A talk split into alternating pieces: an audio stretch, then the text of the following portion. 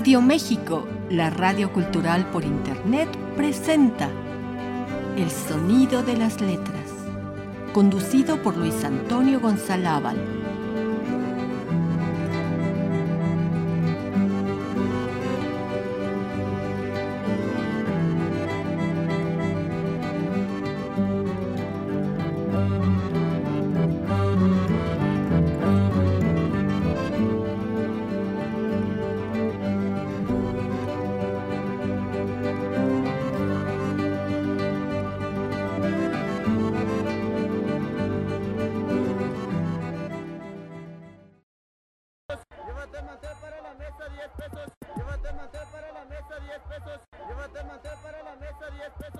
Hola, ¿qué tal queridas y queridos web escuchas de Radio México, la radio cultural por internet?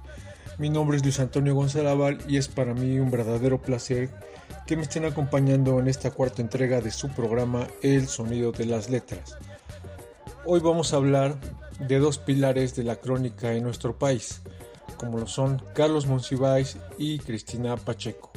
Acompáñanos. Cristina Romo Hernández, mejor conocida como Cristina Pacheco, nació un 13 de septiembre en San Felipe, Guanajuato.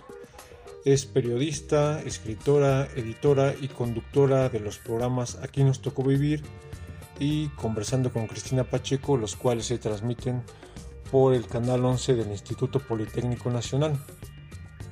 Es egresada de la carrera eh, de Lengua y Literatura Hispánicas por la Facultad de Filosofía y Letras de la UNAM e inició su carrera en los años 60 en los diarios El Popular y Novedades y también formó parte de la redacción de la revista de la Universidad de México, en donde conoce al poeta y escritor José Emilio Pacheco, con el que se casa años después y del cual adopta su apellido.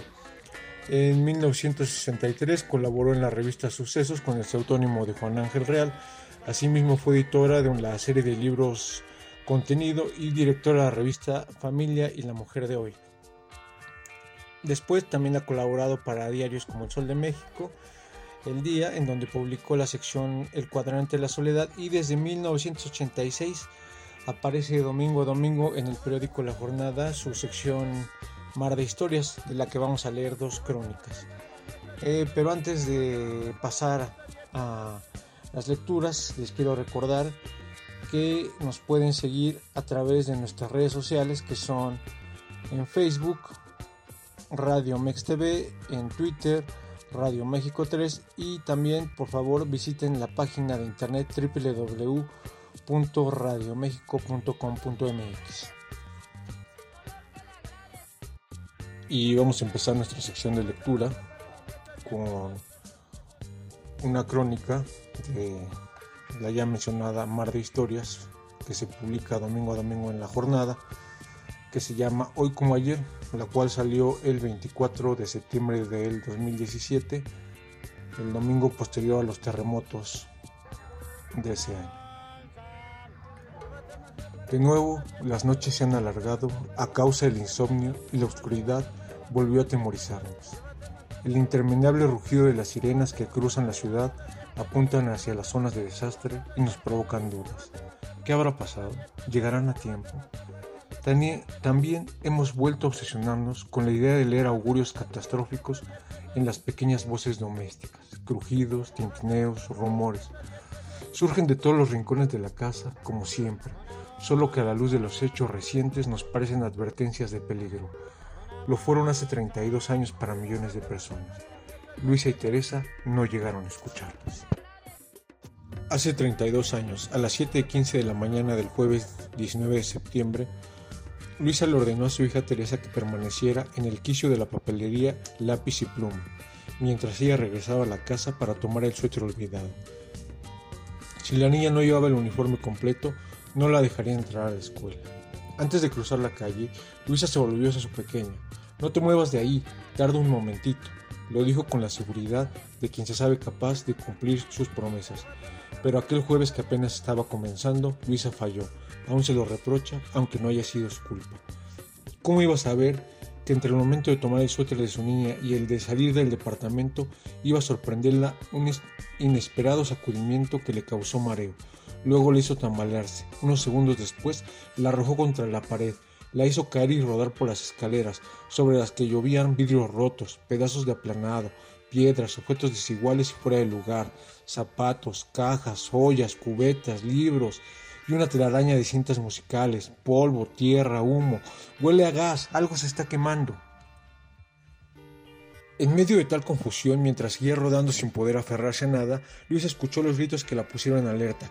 ¡Está temblando! ¡Corran! Atundida por los golpes, logró ponerse en pie y echarse a correr mientras oía gritos y gemidos de quienes la rebasaban sin verla, atropellándola en su ansia de escapar del infierno en que iba convirtiéndose el edificio. Estalló el tanque de gas. Un vecino que también oía la empujó hacia la salida. Apúrese, esto se va a caer. Al final del pasillo, una mujer pidió auxilio. Mi bebé está en la cuna y no puedo sacarlo. Luis imaginó a su Teresa desorientada, sin saber qué sucedía, ni hacia dónde ir, llorando y llamándola como siempre que sus sueños la asustaban. Mami, mami, está muy oscuro, dame la mano, tengo miedo. Entre claxonazos, empujones y gritos, Luis atravesó la calle rota como pudo sin medir riesgos. Cuando alcanzó la banqueta se detuvo ante lo irreconocible. Envuelta en humo y polvo, la calle que era eje de su vida le pareció otra. Del dispensario no encontró más huella que un hueco humeante. De la papelería solo quedaban parte de la fachada y un pedazo de marquesina colgando del tubo de un escalón. Ante el espectáculo pidió a los que pasaban que por favor le explicaran qué había sucedido ahí. Nadie le contestó. Todos huían para evitar los desplomes y hundimientos, el peligro de los aparadores estallando y el filio de los vidrios desprendiéndose de las ventanas. Desconsolada, enarbolando el cetro como si fuese una bandera, Luisa gritó el nombre de su hija, y luego como si la tuviera enfrente se puso a recriminarle que le hubiera desobedecido y se hubiera alejado del punto donde iban a encontrarse para seguir rumbo a la escuela. Era jueves, día de clases para la niña, y para ella era entrega de costura. Un grupo de mujeres que rodeaban a una anciana salió del único edificio en pie. Luisa se acercó a preguntarle si habían visto una niñita de siete años vestida con el uniforme azul de la escuela. Para más señas, dijo que iba peinada con trenza y tenía dos lunares en el pómulo derecho. ¿Quién más podría tener una señal particular así? Nadie, solo su niña, linda, dulce, madura para su edad pero muy distraída. Algunas mañanas, a medio camino en la escuela a punto de llegar, se daba cuenta de que Teresa había olvidado un cuaderno, su caja de colores o el dinero para comprar en la cooperativa. Aquella mañana del 19 de septiembre de 1985, la pequeña Teresa olvidó en su casa el suéter rojo. Luisa aún lo conserva y lo muestra a quienes pasan junto a ella mientras les pregunta si han visto una niña de 7 años, vestida con el uniforme azul de la escuela, que lleva trenzas y tiene dos lunares en el pómulo izquierdo. Los interrogados ignoran que desde 1985 Luisa monta guardia en el sitio donde perdió a su hija con la esperanza de poder encontrarla. Como todos los años, este 19 de septiembre, Luisa volvió a postarse en la calle, con el suéter de Teresa entre las manos y las preguntas de siempre. La presencia de Luisa, las sirenas, los vidrios rotos en las banquetas, los edificios corteados, los muebles a punto de salir por las ventanas, el trajín de los voluntarios, los gritos de los rescatistas, pero sobre todo la coincidencia de las fechas, la grisura del cielo y la tristeza que flota en el ambiente me produjeron la sensación de que habíamos retrocedido a 1985. En cuestión de segundos, nuestro pasado se volvió nuestro presente. Tristísimo este relato que nos regaló Cristina Pacheco de cómo una madre, Teresa, pierde a su hija Luisa aquella mañana del 19 de septiembre de 1985. Estoy seguro, queridas y queridos escuchas que a todos y todas nos llegaron flashazos tanto de aquella mañana del 85 como de el mediodía del 2017 eh, la alerta sísmica sonando eh, el pánico el miedo la tristeza las sirenas de las ambulancias los carros de bomberos cómo se movía la tierra parecía que estábamos sobre sobre arenas movedizas no terrible, terrible. Pero también, una vez más, como en 1985, en el 2017 volvió a, aflorar la solidaridad del pueblo de México para ayudar a quienes habían caído en desgracia eh, por los movimientos telúricos. Y hablando de quienes cayeron en desgracia, vamos a escuchar de Rodrigo González, quien murió aplastado en su edificio en la colonia Juárez eh, en 1985, aquella de Mañana. Ah, la canción Dicen que la muerte. Algo presentía ya el buen profeta del nopal. Vamos a escucharla.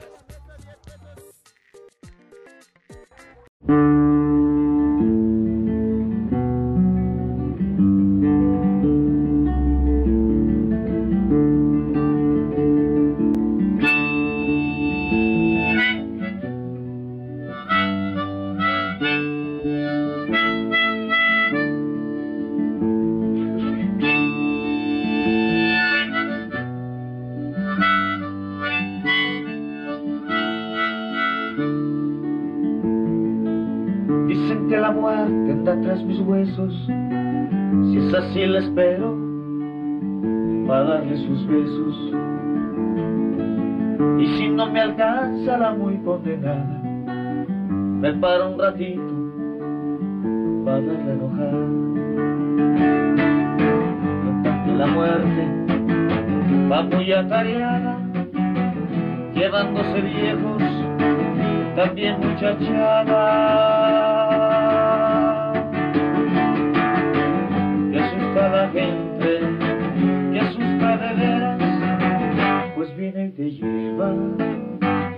Lo quieras.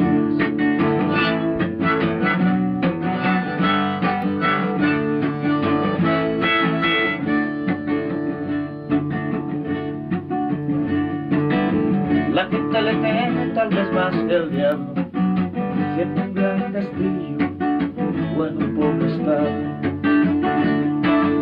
y hasta cuentan bichos de sobrevivencia, de espíritus locos retan la ciencia. Dicen que la muerte va muy atareada, llevándose viejos, también muchachada. Y asusta a la gente, y asusta de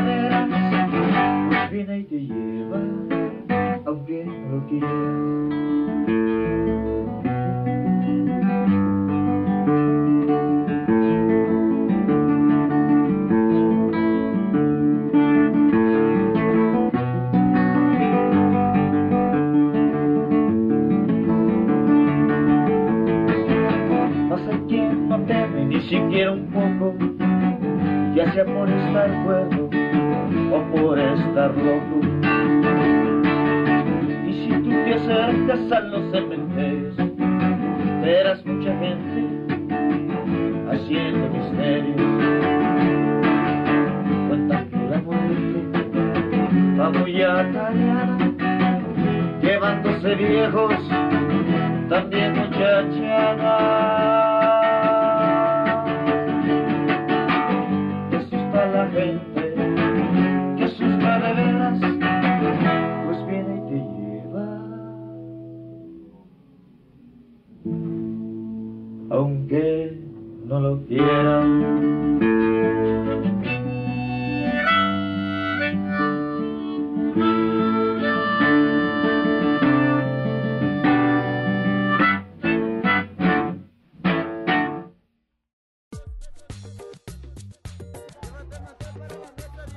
Esa fue la canción, dicen que la muerte del buen Rodrigo González, quien también era un cronista tanto de la ciudad como del país, pero a diferencia de Cristina Pacheco y Carlos Monsiváis, él no era articulista de ningún periódico, él componía Urbano Historias.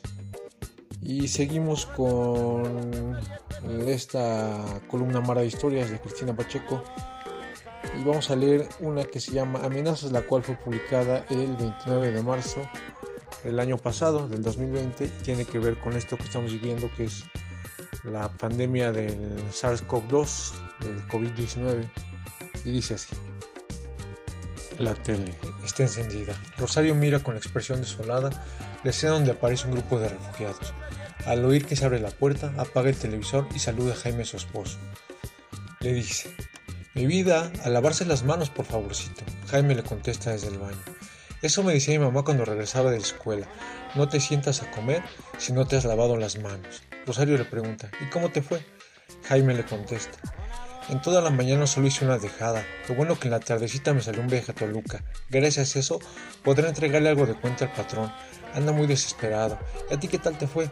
Rosario le contesta. Mm, pues peor que el lunes.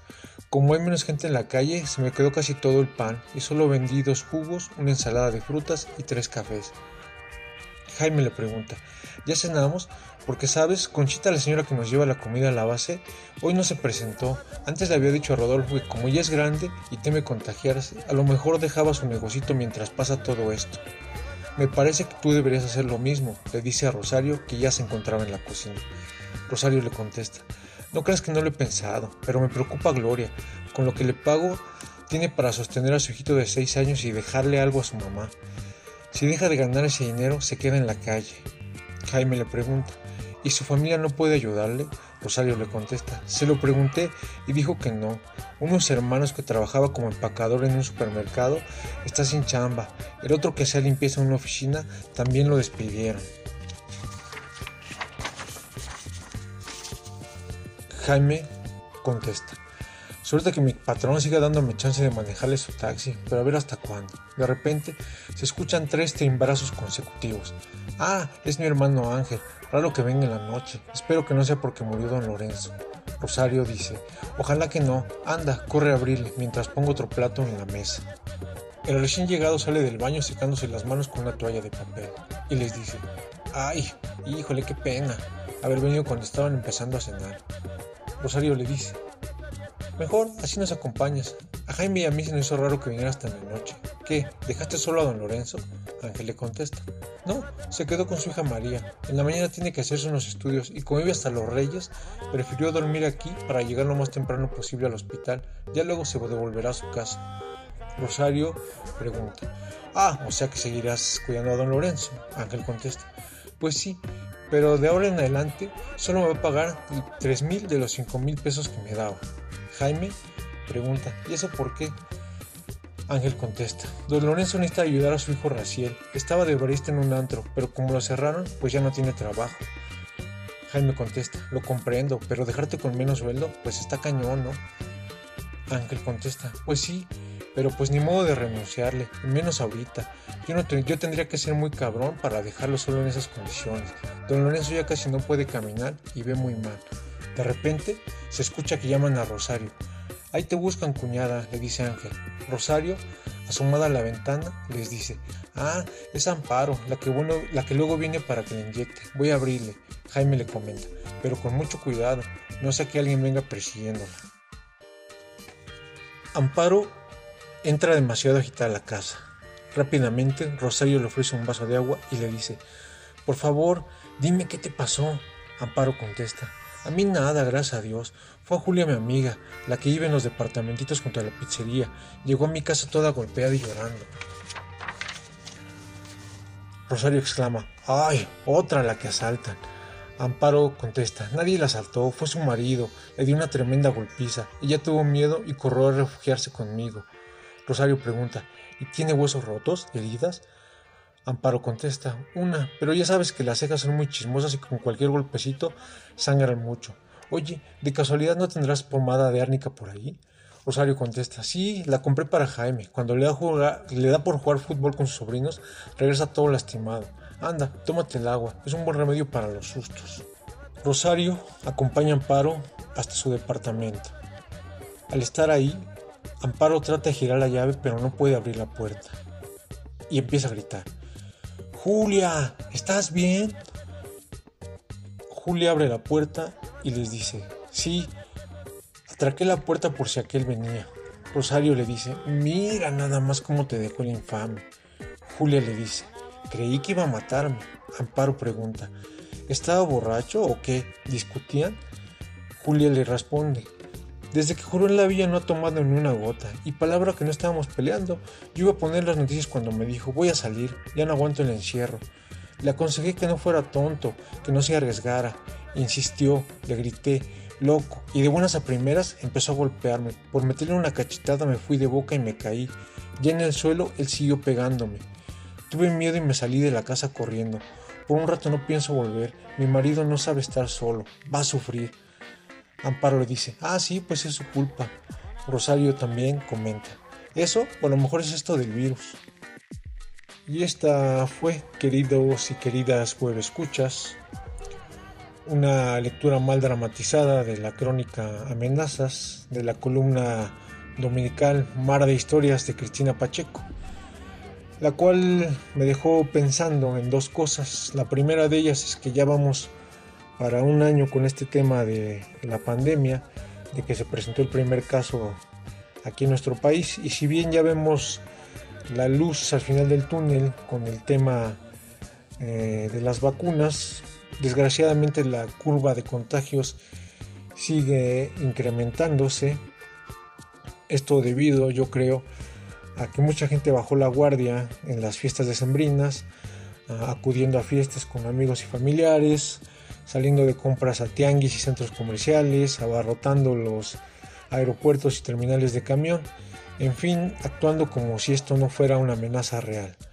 Y es por eso que yo los exhorto, queridas y queridos, a que nos sigamos este, cuidando, que tomemos conciencia de que esto está, está muy fuerte, no sé a ustedes, pero yo casi diario me entero de alguien conocido que desgraciadamente pierde la batalla contra este virus COVID-19. Entonces hay que seguir usando el cubrebocas cuando estamos en la calle, no estarse tocando la cara, ni estárselo bajando, ni usarlo de, de gargantilla, ni ponerlo abajo de la nariz, sino que cubra boca y nariz y no estarse tocando.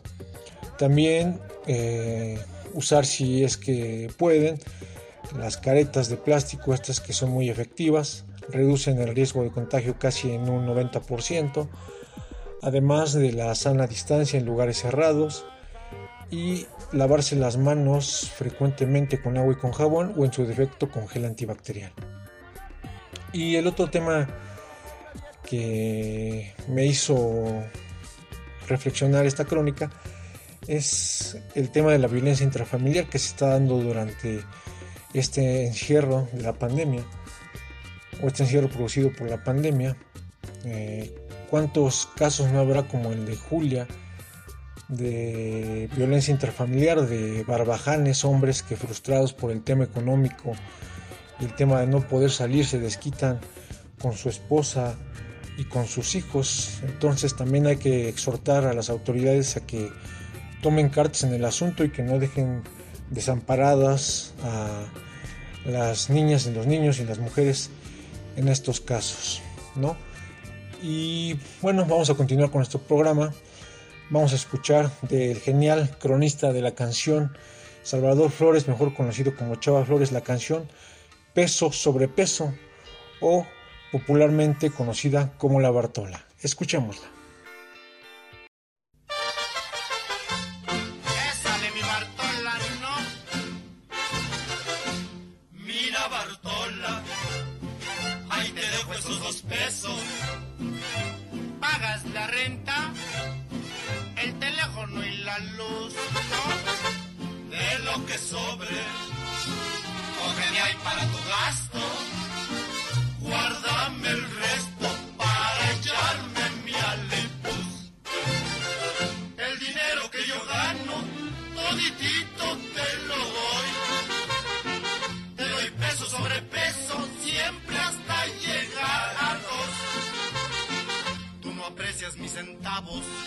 los gastas, queda horror. Yo por eso no soy rico, por ser despilfarrador.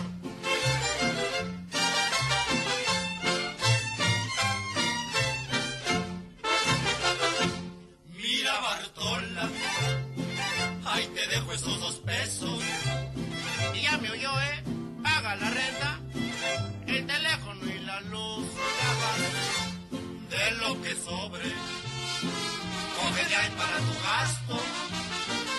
Y guárdeme el resto para echarme mi alipuz. Si te alcanza para la criada, vos le pagas de un jalón. Tienes peso sobre peso, aunque no pasen dedos. Guárdate algo para mañana, que hay que ser conservador. Ya verás cómo te ahorras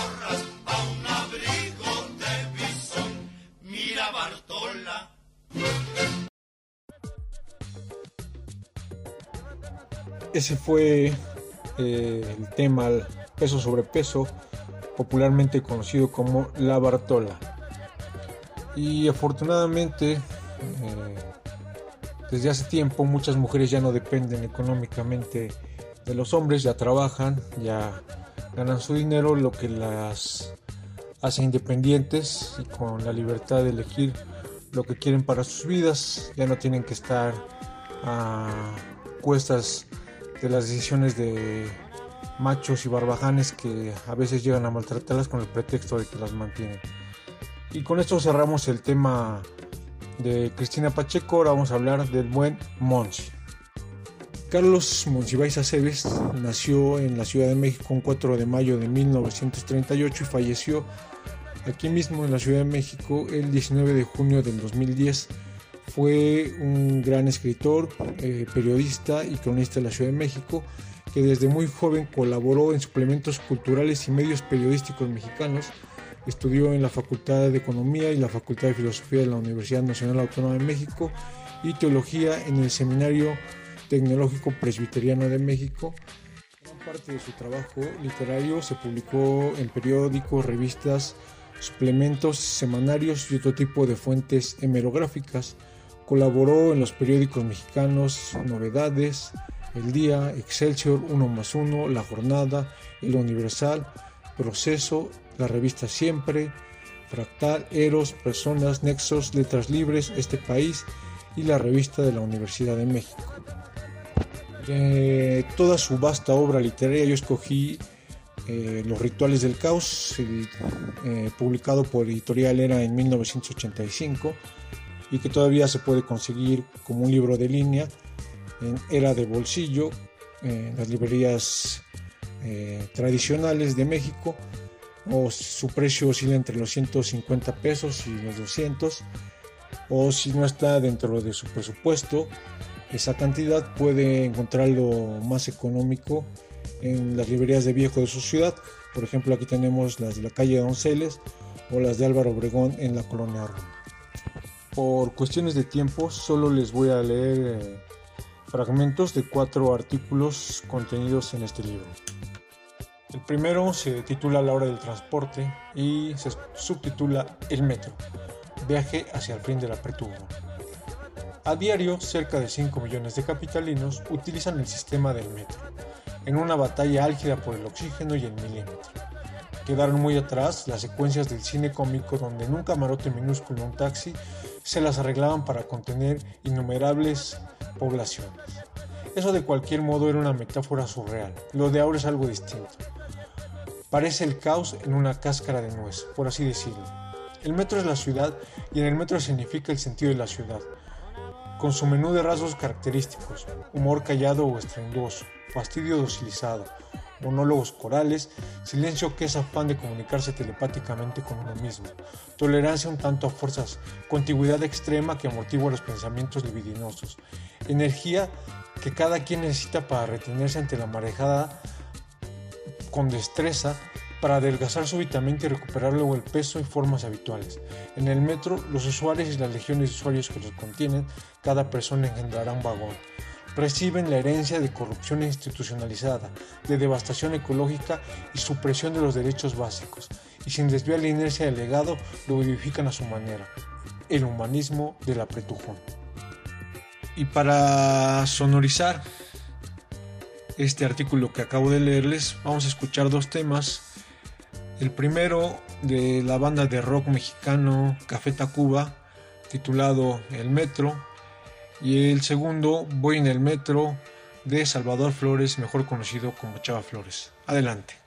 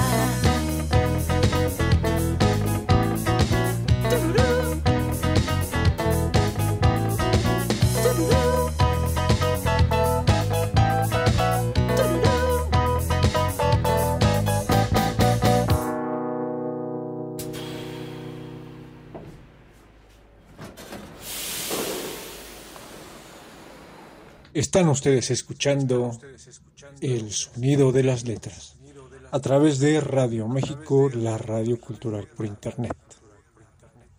¿A poco no les hizo quiz quiz cuando visitaron por primera vez el metro? ¿No? Pues ¿cómo sabían tanto? A mí sí que se me frunció un poquito. Yo me dije, esto de perdida va a dar toques, ¿cómo de que no? ¿Y qué tal si se chamusca uno, eh? ¿Qué tal si se sale del hoyo y choca con un chorrito de Tacubaya? ¿O se le cae el techo encima, a ver? ¿Y qué tal si llueve y se aniega todito y morimos ahogados como los que se ahogan en el periférico, eh? Ah, ¿verdad? Ahora sí, línguile, línguile, porque todo salió correcto. Pero ¿y si no? Ah...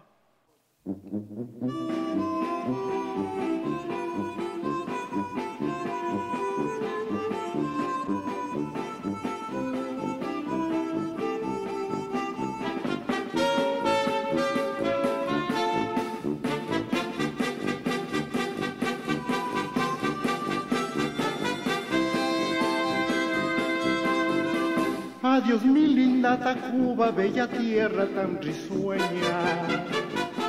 Ya me voy de tu legaria, tu marina, tu pensil.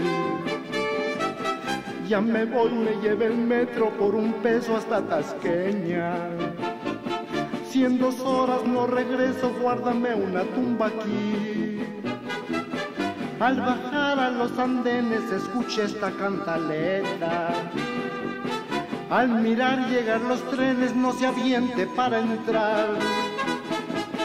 Si en 17 segundos no ha podido ni se meta, ni se baje la banqueta que se puede rostizar. Voy en el metro, que grandote, rapidote, que limpiote, qué deferencia del camión de mi compadre Gilemón que va al panteón. Aquí no admiten guajolotes, ni tamarindos o pilotes, ni guacales con melotes, ni costales con carbón. Que se quite de la puerta y luego, luego que me quito. Y siguió la señorita que se arrime más para allá. Que no fume si ni fumo, ya me trae de su puerquito. Yo por más que me la busco, no la hallo, ¿dónde está? Adiós mi linda Tacuba, ya pasamos por Cuicláhuac. Ya pasamos por Popotla y el colegio militar. Ya me estoy arrepintiendo no haber hecho de las aguas. Si me sigue esta nostalgia, yo me bajo en la normal. Voy en el metro, que grandote, rapidote, que limpiote, que deferencia del camión de mi compadre Gilemón que va al panteón. Aquí no admiten guajolotes, ni tamarindos o pilotes, ni guacales con elotes, ni costales con carbón o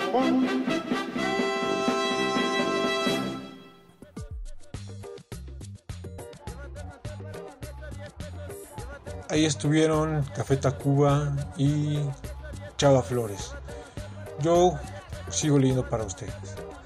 El siguiente fragmento es un artículo que se titula La hora de la tradición, el consuelo del mortal.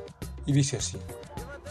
El 11 de diciembre en la noche, en la Basílica de Guadalupe, se concentra año con año la religiosidad popular. Si bien el guadalupanismo no es exactamente la esencia nacional, pues millones de personas no son católicas y eso no los despoja de ciudadanía alguna, sí es la expresión más pródiga de la vida religiosa, con su secuela de esfuerzos comunitarios, devociones familiares, júbilos de palomilla o banda, certezas de que la fe resurge cuando el calendario de fechas o de penas lo demanda y la Virgen se maravilla ante los sufrimientos que cuelgan en su manto. En su mayoría quienes llevan las mañanitas son adolescentes y jóvenes. En los dos días desfilan personas de todas las edades, pero la noche del 11 es propia de los chavos con mantas, guitarras y grandes imágenes de la guadalupana cuestas. Su fiesta es múltiple, de entrega al símbolo que se desdobla en doctrina y nación, de alivio demográfico porque hay cientos de miles como ellos. De, de contento de haber nacido en el centro y agradecimiento guadalupano, del gremio, la colonia del pueblo, de la capital, de la familia innumerable. Así va el razonamiento. De ustedes, padres y abuelos, conservamos el apellido, los rasgos, las creencias, la suerte laboral y una que otra foto. De ustedes, los paisanos y los artesanos, retenemos estilos, cansancios, vírgenes, cristos y santos. Las bicicletas inundan el atrio y los ríos de personas chocan y se neutralizan. Caminar es imposible. Dejarse arrastrar es lo conducente. El humor fluye sin interés alguno por el ingenio. El cansancio es el preámbulo de la transfiguración y el pueblo es el conjunto de ropa de saldos y la técnica para adaptar los cuerpos a la falta de espacio. Aquí se exhibe lo ocultado el resto del año, el país sin acceso a la modernización por contagio. Y para ponerle sonido a esto que les acabo de leer, vamos a escuchar Guadalupe del el extinto grupo de rock La Botellita de Jerez. Adelante.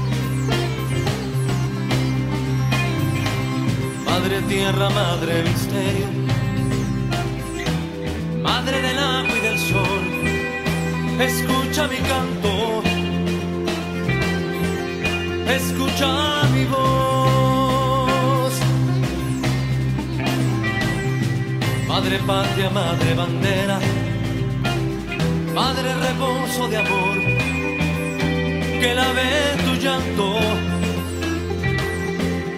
mi amargo dolor.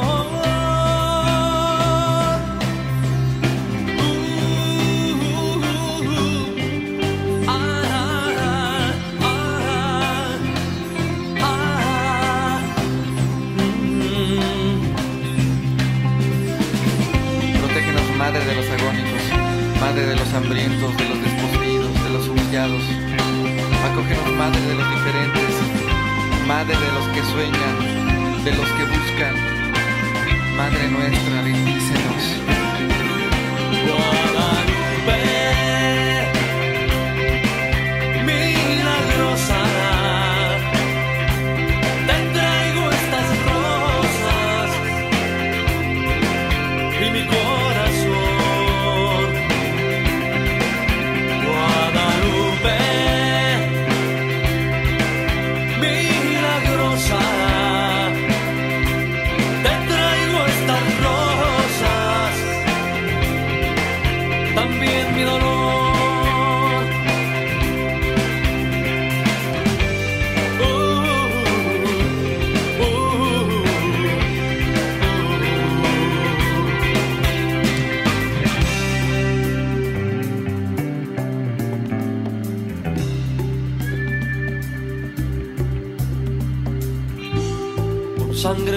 Y rezos, madre de la insurrección Váyate estandarte, soldadera pasión.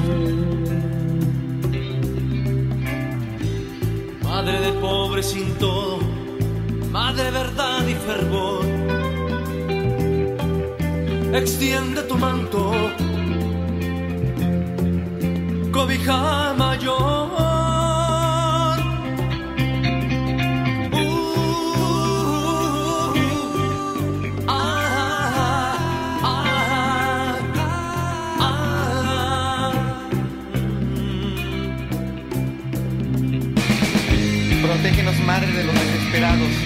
Madre de los perseguidos, de los proscritos, de los insurrectos. Acógenos, Madre de los amorosos, Madre de los locos, Madre de los rebeldes, Madre nuestra. Bendícenos. Guadalupe, milagrosa,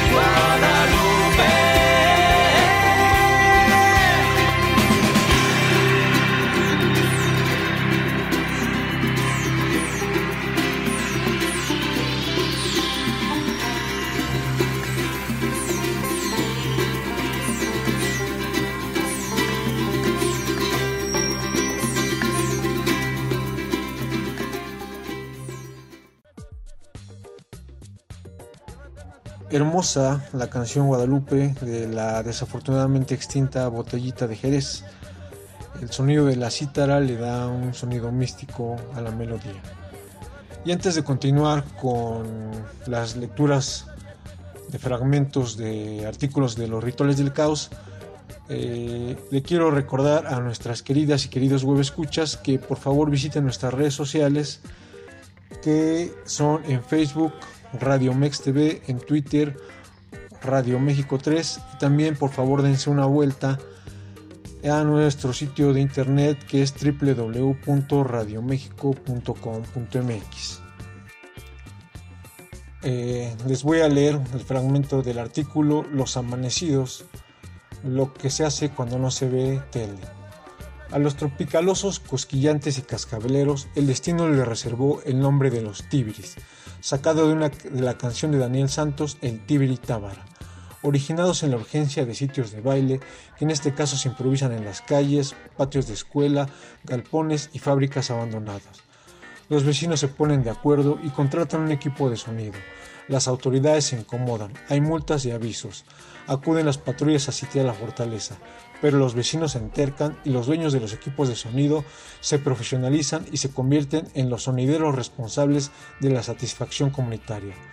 Los tibiris se hacen cargo de los ritmos que el rock no admite, la cumbia, el merengue, el vallenato, lo que al movilizar las caderas a la antigua evoca la sentencia de la publicidad. Eres latino y tu sangre es liviana y ardiente. Eres latino y te gusta entender lo que oyes, siempre y cuando te lo permite el equipo de sonido.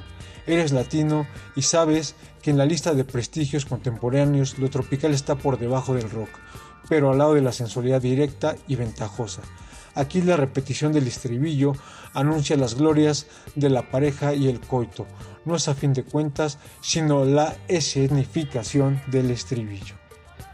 Y para darle saborcito a esto que les acabo de leer, vamos a escuchar de Damaso Pérez Prado el mambo del ruletero, seguido de la chilanga banda de Jaime López y José Manuel Aguilera.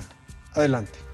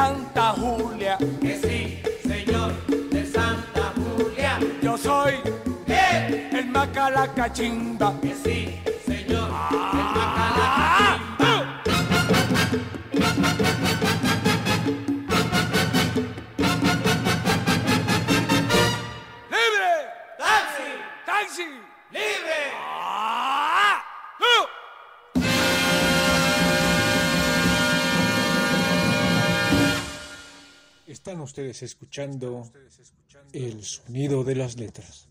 A través de Radio México, la radio cultural por internet.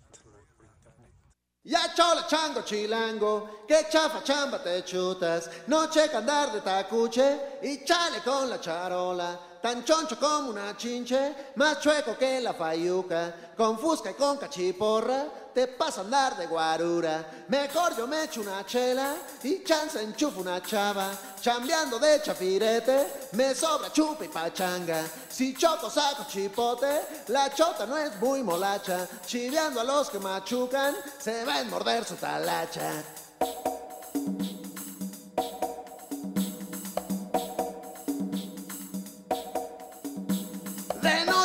Noche caigo al congal, no manches, dice la changa. Al choro del te por ocho, en chifla pasa la pacha. Pachuco, cholos y chundos, chichifos y malapachas. Acá los chompiras rifan y bailan tibiritábara. Y bailan tibiritábara, y bailan tibiritábara. Niñero mata la bacha y canta la cucaracha. Su choya vive de chochos, de chema, chubi, garnacha. Transando de arriba abajo, ahí va la chilanga banda. Chin chin si me la recuerdan, carcacha y se les retacha.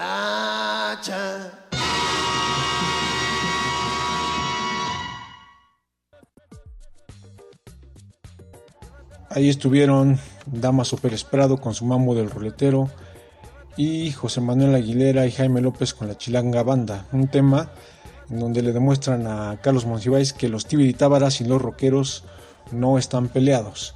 Y hablando de rock, vamos a leer el último fragmento de los artículos que escogí para ustedes esta noche. Se llama La hora del consumo alternativo y habla sobre el tianguis de El Chopo. Dice así, el tianguis del Chopo es un templo de la contracultura mexicana. Apareció allá por 1979 o 1980 a las afueras del museo del mismo nombre.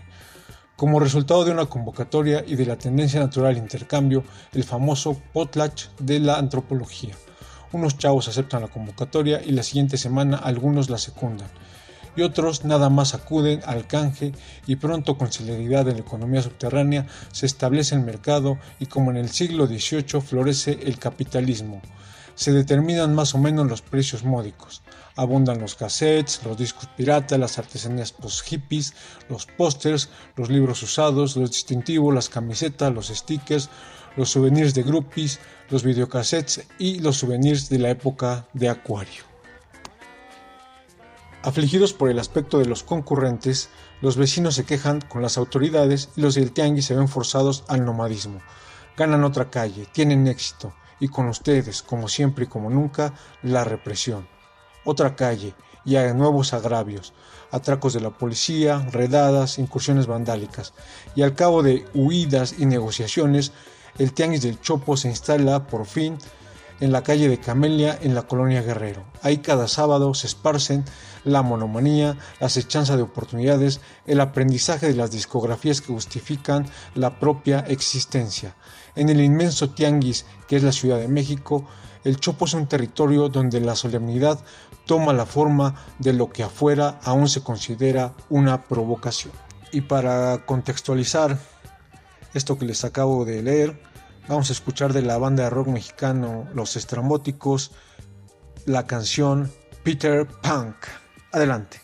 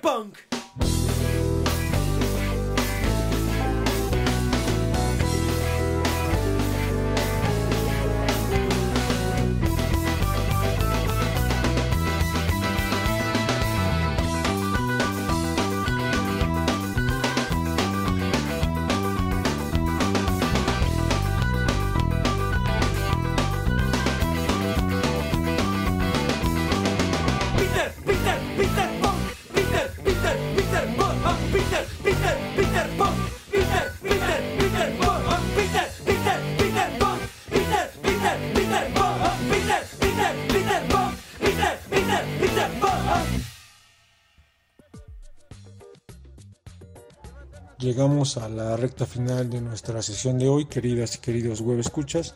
Recuerden que les leí cuatro pequeños fragmentos de artículos contenidos en el libro Los rituales del caos de Carlos Monsiváis, publicado por Editorial Era, y dos crónicas contenidas en la columna Mar de Historias de Cristina Pacheco, que se publica todos los domingos en el periódico La Jornada. Y antes de despedirnos me voy a pasar un poquito de la hora. Eh, le voy a pedir a Anatolio que por favor me ayude a extender un poquito el programa eh, porque la ocasión bien lo vale. Mañana es cumpleaños de mi señora madre y le quiero dedicar la canción eh, compuesta por Gustavo Adrián Cerati que se llama Zona de Promesas. En esta ocasión Gustavo Cerati se hizo acompañar por Mercedes Sosa. La canción habla de que ante las adversidades o las derrotas que sufrimos a lo largo de nuestra vida, no hay nada más reconfortante y cálido que regresar al regazo materno para después volver a volar. Y en mi caso, pues esta siempre ha sido una máxima, pues siempre he contado con mi madre, sé que siempre voy a contar con ella, así como siempre pude contar con mi padre, que en paz descanse. Yo los dejo con esta hermosísima canción y los invito a que me escuchen la próxima semana. Que tengan bonita noche.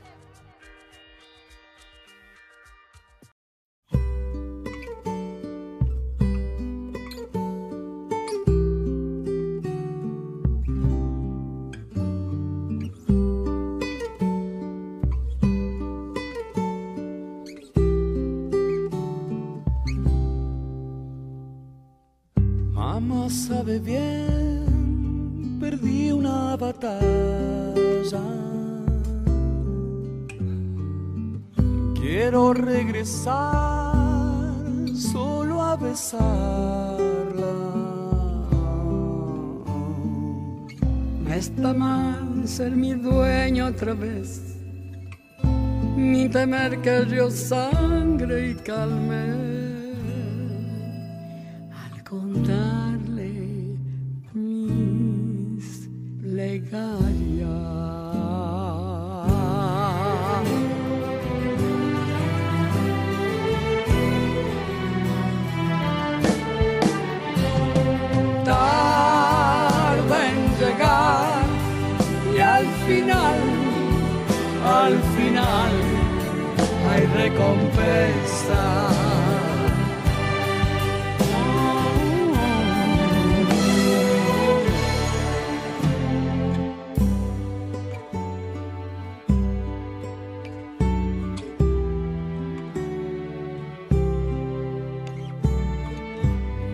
sabe bien, pequeña princesa.